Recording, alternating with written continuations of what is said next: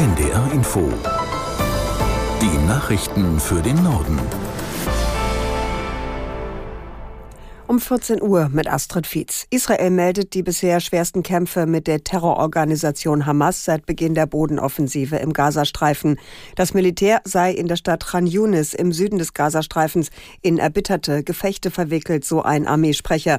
Die Stadt sei von israelischen Soldaten eingekesselt. Aus Tel Aviv, Jan-Christoph Kitzler. Immer noch wird aber auch im Norden gekämpft. Rund 28 Prozent des dicht besiedelten Gebietes sind nach Angaben der Vereinten Nationen inzwischen zu Evakuierungszonen erklärt worden aus denen sich die Menschen in Sicherheit bringen sollen.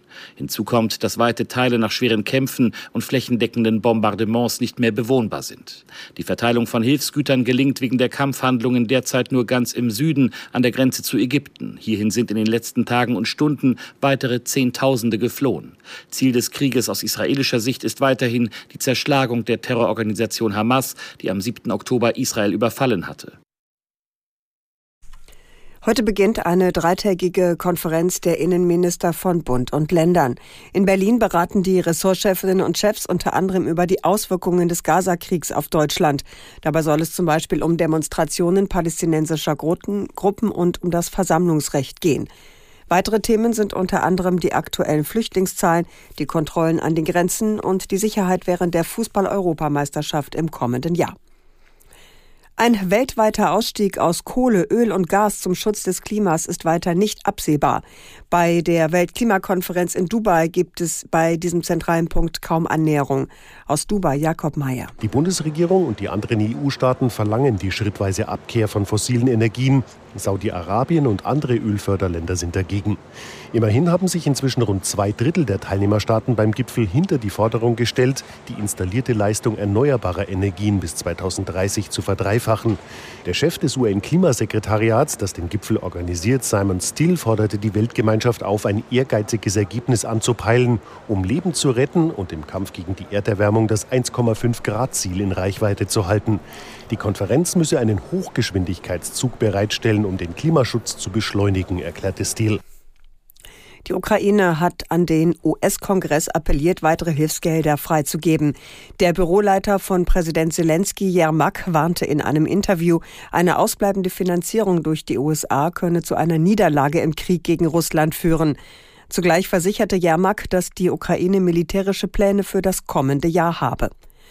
Zuvor hatten die USA eingeräumt, dass das Geld für die Unterstützung der Ukraine im Dezember ausgehen wird.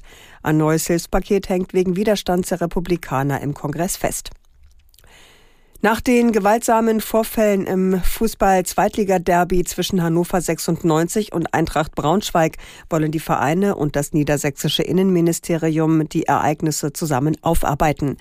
Am Vormittag haben sich alle Seiten zu ersten Gesprächen getroffen.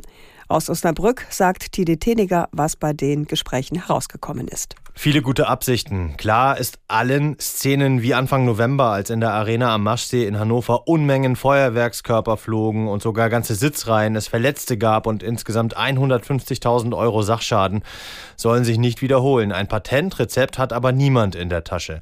Innenministerin Daniela Behrens hofft, auch mit Ihnen ins Gespräch kommen zu können. Nicole Kumpis, Präsidentin von Eintracht Braunschweig, gibt sich da optimistisch. Hannovers Clubchef Martin Kind eher skeptisch. Jetzt werden alle Seiten Ideen sammeln und sich dann nach dem Rückspiel im April in Braunschweig wieder treffen. Die Eisenbahngewerkschaft Metronom bietet auch im neuen Jahr nur eine verringerte Zahl an Zugfahrten an. Wie das Unternehmen mitteilte, wird der Ersatzfahrplan bis zum 3. Februar verlängert. Betroffen sind vor allem die Strecken Hamburg-Hannover und Hamburg-Bremen. Teilweise soll es einen Ersatzverkehr mit Bussen geben. Die Eisenbahngesellschaft Metronom begründet die anhaltenden Einschränkungen mit Personalmangel. Deutliche Kritik kommt von der Landesnahverkehrsgesellschaft Niedersachsen. Ein Sprecher sagte dem NDR, kein anderes Unternehmen in Niedersachsen habe ähnliche Probleme. Die Landesnahverkehrsgesellschaft droht Metronom deshalb mit weiteren Vertragsstrafen. Das waren die Nachrichten.